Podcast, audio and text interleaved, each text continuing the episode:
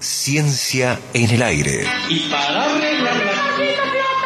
Porque todo cuerpo que se sumerge en un líquido experimenta un empuje de abajo hacia arriba igual al peso del volumen del líquido desalojado. Es el principio de Arquímedes. Arquímedes, ese que cuando lo descubrió dijo Eureka. Muchos mitos dando vueltas por ahí. En Mira quién habla, el conocimiento científico tiene la palabra. Con el deber de no divulgar más sonceras y respuestas rebuscadas, el profesor, doctor en astronomía, Guillermo Goldes, trae la papa y nos siembra algunas dudas. Guillermo Goldes, buen día, buen mediodía, ¿cómo está usted? ¿Cómo le va? Muy bien, muy bien. Bien. ¿Cómo están ustedes, Tincho y Meli? Excelentemente. Bien, excelentemente. bien. Sí, sí, Ok. estamos bien, estamos bien. Pregunta inicial, ¿tenemos sponsor, Tincho? Eh, ¿por, ¿Por qué? Para la cirugía élfica, ¿tenemos? Ah, usted se interesó mucho en el tema de... aunque, ya me- aunque creo que ya me pasó el momento ese en el cual Tiene uno queda ganas congelado. de... ¿no? Tiene ganas de, de- de Ah, claro, porque era hasta los 50. Hasta los 50. Ah, yo ya, está, pasé. profe. Claro, Se por vencieron, eso. chicos, ustedes. Estamos vencidos. Bueno, pero- Tenemos fecha de caducidad. Bueno, pero no esas pueden Eh. quitarnos algo, no Bueno, sé. sí, siempre. Las cirugías estéticas están para eso, ¿no? Para quitarse. Bueno, le llamó la atención el tema, por lo que Me llamó la atención que- de que la persona tiene menos de 30 años, me imagino, Claro. después que pase los Buah, 60 está va a bien, tener está bien, pero sí para está- hacer dulce. Está del lado, del lado élfico de la vida. Del lado élfico, sí. Es así. ¿Y usted Eh, de qué lado está? ¿De qué lado estoy? Sí. Uy, depende, depende en cuál en, en cuál grita. No, no, no, digo, no, no, no, no, no me, no me cuente intimidades. No, no, simplemente con intimidades respecto a la no. columna de hoy, digo yo. Ah, con la Ah, columna. Sí, sí, sí. No, porque en, en el caso que ustedes venían hablando, obviamente estoy con el profesor Ni hablar. de San Juan, ¿no es cierto? Ni hablar, nuestros Ni hablar. oyentes están a full con, con el En profe. fin, en fin. Ni hablar, me parece Eh, mentira. eh, primero que nada, una invitación que ¿A nos dónde? llega de la Secretaría de Ciencia y Tecnología para un nuevo, de la Universidad Nacional de Córdoba, para un nuevo café científico Vamos. Que va a ser la semana que viene. La ciencia de la UNC frente al COVID-19, que van a dar dos profesionales del Instituto de Bien. Virología y que va a ser el jueves 7 de julio, Jueves jueves de la 7. semana que viene a las 18 en Brobar, Belgrano 647, en Barrio Güemes. Presencial, por supuesto, ¿no? Belgrano 647. Así es, Belgrano Bien. 647 en Güemes. Ay, mi comarca. Pueden. su- muy bien. Eh, muy bien, Hablando de elfos y demás, Sí, y sí, mi comarca. Sí, sí. Bien. Eh, pueden allí enterarse de algunas de las muchas acciones de la UNC frente a la pandemia mientras toman un café, comen algo Excelente. en, en el bar, ¿no? Me parece una linda, una linda opción. Excelente. Bueno, 7 de excelente. junio entonces, De julio, sí. La semana que de viene. julio. Bien. Eh, Se se, puso- vienen se también la semana que viene. No, no. Se vienen. Se viene el cumpleaños de Bosque Alegre. Cumple 80 años. Mira qué Lo lindo. que la gente popularmente conoce como Observatorio de Bosque Alegre, que en realidad se llama la Estación Astrofísica de Me Bosque encanta. Alegre y que depende del Observatorio de la Universidad Nacional de Córdoba. ¿no? Se inauguró en 1942 está cumpliendo 80 años. Hicimos bien la cuenta, sino para avisarles. Está bien hecha. Felicidades. sí. Está bien hecha. Entonces, va a haber un pequeño acto allá en Bosque Alegre. Qué bonito. ¿Sí? Eh, al mediodía del 5 de julio, ¿no? Recuerdo un poquito, Bosque Alegre se inauguró en 1942, el responsable de esa inauguración fue Enrique Gaviola, esto convocó a autoridades nacionales, presidente de la nación, gobernador de Córdoba, fue, fue un hecho que relanzó la astronomía argentina, el gran paso adelante de la astronomía argentina Bien. en la primera mitad del siglo del siglo XX, ¿no? Eh, se inauguró en 1942. El encargado de cortar la cinta fue Enrique Gaviola, que era en ese momento el director del observatorio. En esa época el observatorio dependía todavía de la Nación, no había pasado a la Universidad Nacional de Córdoba. Esto fue en la década del 50 que pasó a, a depender de la UNC, ¿no? Eh, y Enrique Gaviola era en ese momento el director del observatorio, designado por las autoridades nacionales. Eh, y después se hizo quizás más conocido Enrique Gaviola porque fue el promotor, fundador y primer director del IMAF, Instituto de Matemática, Astronomía y Astronomía y Física, Física. hoy FAMAF, ¿no es cierto? Exacto. Eh, el proyecto ya llevaba más de veintipico de años un tanto paralizado. El proyecto no era de Gaviola, era de otro director del observatorio que se llamaba Perrin, un norteamericano, el último norteamericano que dirigió el observatorio Mira, que pasó las últimas décadas de su vida en Córdoba y ya jubilado los últimos años de su vida en Villa del Totoral. mira. Y sus restos reposan en el cementerio del Salvador, o también llamado de los disidentes, al lado del cementerio San Jerónimo, en una tumba que está identificada pero no está demarcada, no tiene nada, nada, nada escrito. Y justamente tenemos ahí como el- la idea o el proyectito de en algún momento demarcar esa, esa, esa tumba con algún túmulo o una lápida en mejores, en mejores condiciones, Claro. ¿no? Al- al nivel de que se merecía este hombre, ¿no? Este hombre. Perrin que de los Estados Unidos se vino a vivir a la Argentina. Bueno, Interesante. eh, cuando uno va para Bosque Alegre, usted conoce Bosque Sí. Alegre, ha pasado alguna sí, he vez. pasado. Más o menos a mitad de camino, cuando sale de la autopista, pasa por un lugar que se llama Falda del Cañete y ahí hay otra instalación nacional de la cual hemos hablado muchas veces, que es la CONAE, Comisión Nacional de Actividades Espaciales, que entre otras cosas diseña, construye satélites, sube y baja señales. Hay de grandes satélites. secretos guardados ahí. Bueno, al margen de grandes secretos, Sí. aquí hemos hablado muchas veces de la CONAE, siempre positivamente, Ah, siempre positivamente por los grandes logros que hay allí. Sin embargo, usted sabe que está habiendo algún run run interno ¿De qué? dentro de la CONAE, llamémosle por condiciones laborales. Le, le tiro dos cositas que probablemente desarrollemos más adelante Bueno, en otra bueno, columna, bueno que se eh, sepa. otro día. ¿sí? La CONAE es un organismo del Estado y se creó a principios de los años 90. Recién a fines del 2021, principios del 2022, hace menos de un año, se logró que el personal, que en general son todos profesionales de alta capacitación, pueda estar sindicalizado. Entonces, Mira. muchas veces han quedado al margen por no tener un convenio un convenio de trabajo específico y no estar amparados gremialmente, muchas veces quedaron al margen de algunos beneficios que se conseguía para otros trabajadores del Estado. Y además, muchos de estos profesionales que son altamente capacitados son muy requeridos entre otras cosas por la industria del software o también por empresas que requieren ingenieros. Y salarialmente la CONAE no puede competir con muchas empresas privadas, entonces se le suelen ir, se le están yendo Mm. Muchos profesionales. ¿no? Entonces es como para decir, miren, este es un lugar muy estratégico para, para, por ejemplo, la soberanía espacial de la Argentina. Está habiendo algún run run Sí. interno que sube de volumen porque para que eso se mantenga como un lugar estratégico, bueno, sus trabajadores tienen que estar Mejor valorizados pagos. como corresponde. No Claro. vamos a hablar de esto Está- en, está bien que lo en futuras en futuras columnas. Ahora le voy a decir, vamos a lo suyo prácticamente. ¿Por qué lo mío? ¿Qué es a lo un mío? tema que a usted siempre le fascina. ¿Qué, ¿Cuál puede ser un tema que a usted Lo- le fascina y que no así. es música? Eh, ah, la, la vida extraterrestre.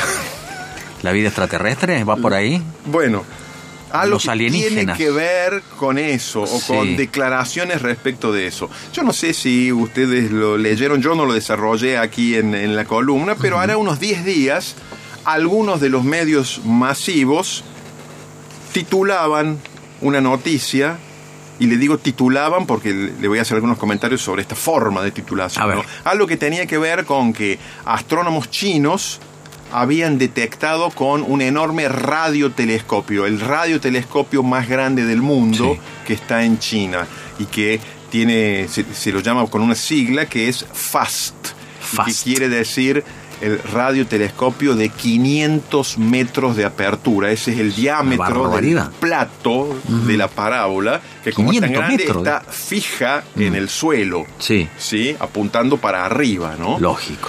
Eh, decían haber descubierto, es ¿Qué? un radiotelescopio, Sí. o sea, no observa luz visible, Sí. sino ondas de radio. ¿Qué descubrió? No guarde más el secreto. No, decían que habían descubierto una señal que podría ser compatible con tener un origen Lo sabía. extraterrestre. Lo sabía, estaba convencido. Inteligente. Ah, ah, ¿no? ah, ah, ah. Pero fíjese cómo titulaban, cómo titulan. Bueno, A ver. no les voy a enseñar yo cómo titulan No, no, nuestros pero- medios. bueno, hay que vender, hay que vender. Pero decían, A ver. astrónomos chinos afirman, cuando uno dice afirma, ¿qué viene? Eh, Sí. Una afirmación categórica. Categórica. Bueno, lo que los astrónomos chinos afirmaban Sí.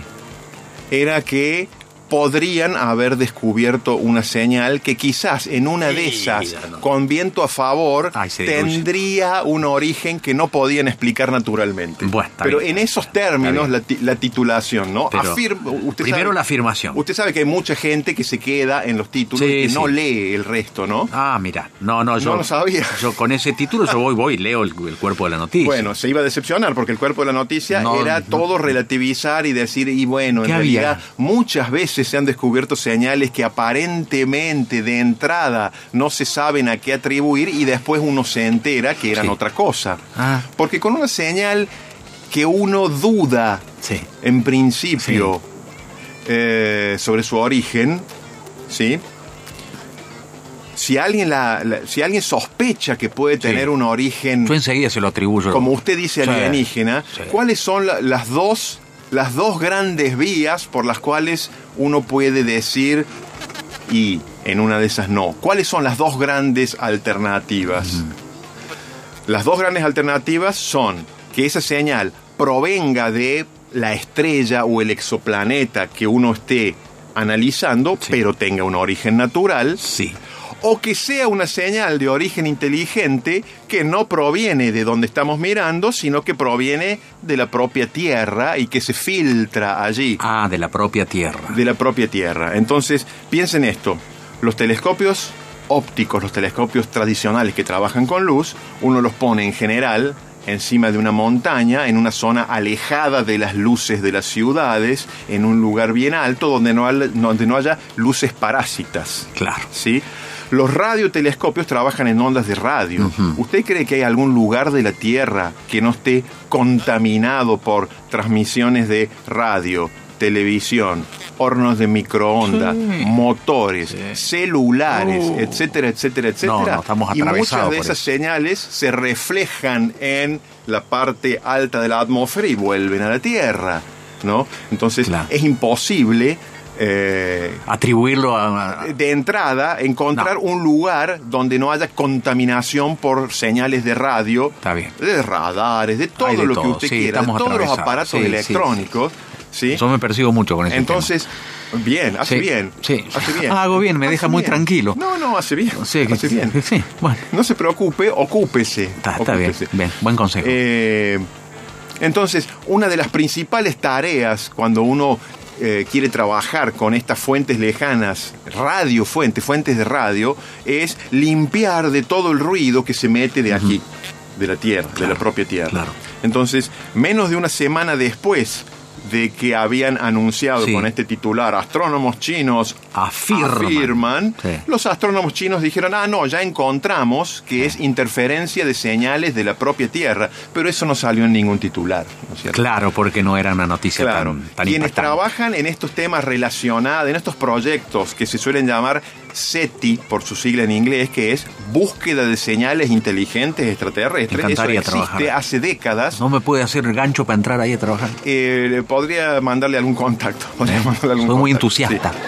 Eh, quienes hace mucho, hace décadas existen algunos de estos proyectos con base en Estados Unidos.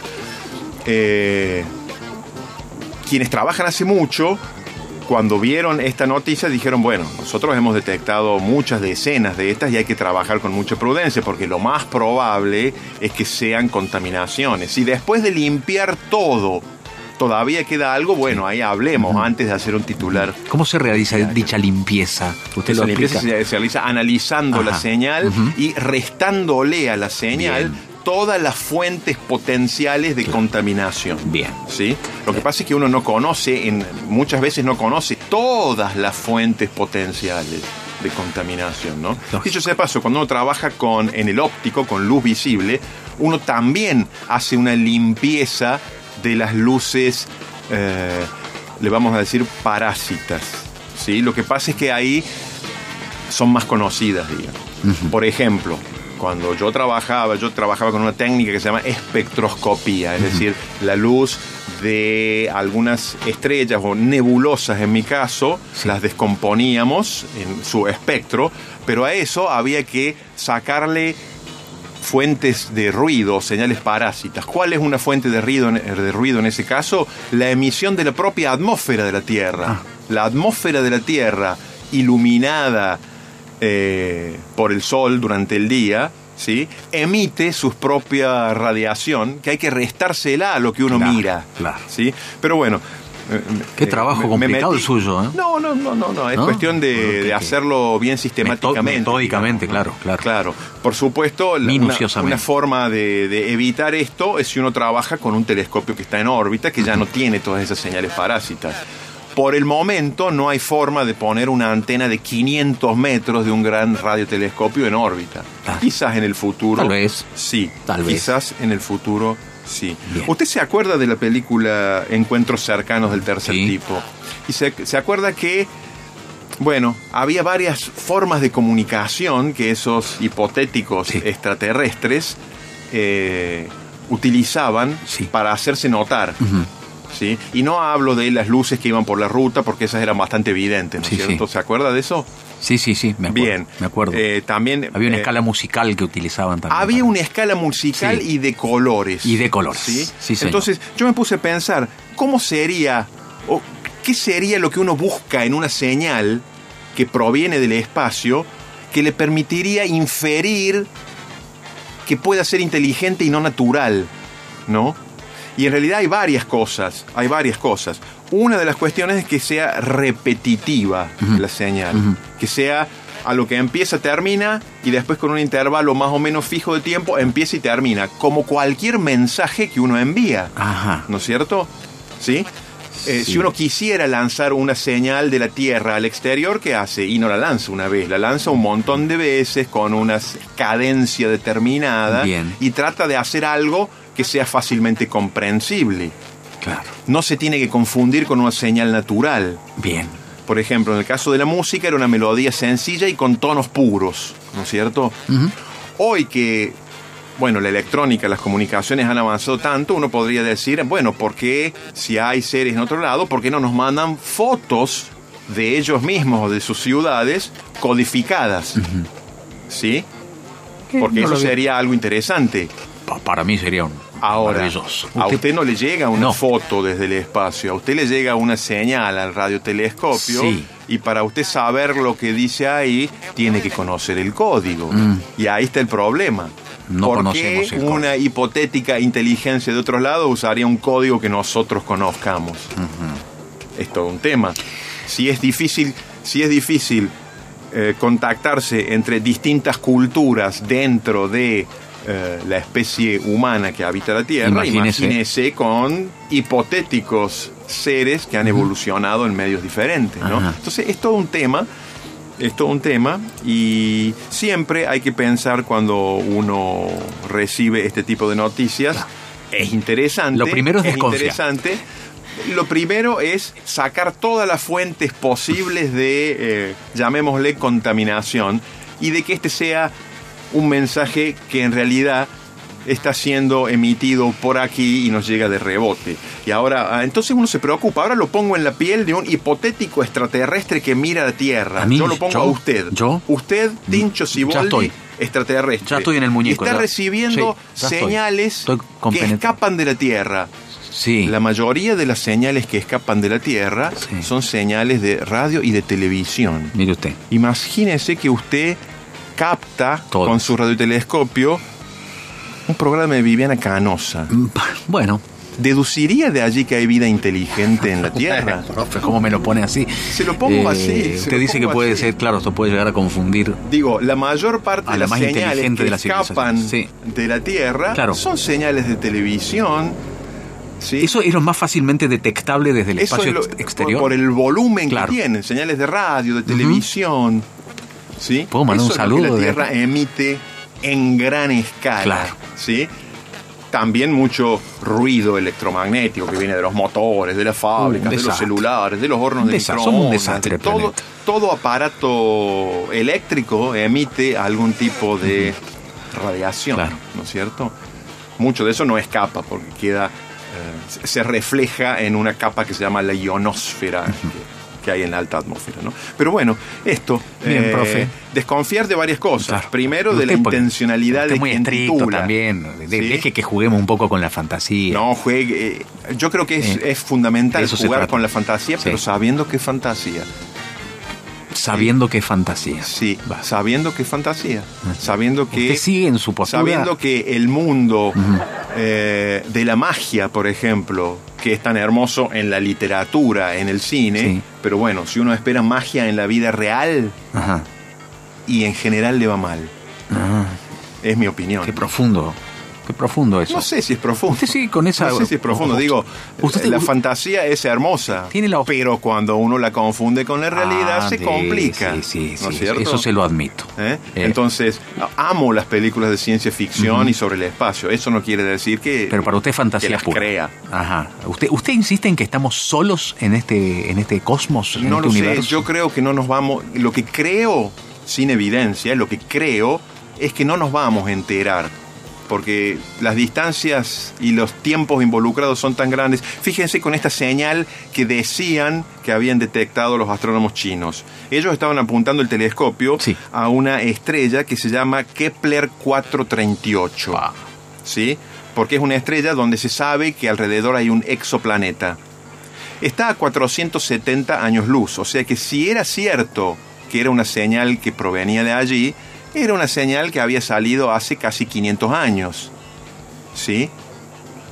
Es Imagínese que usted le quisiera responder Sí, es cierto. mil años entre... Entre ida y vuelta, mil Sí. años. Sí. Imagínese Y se mil hace pesado el diálogo.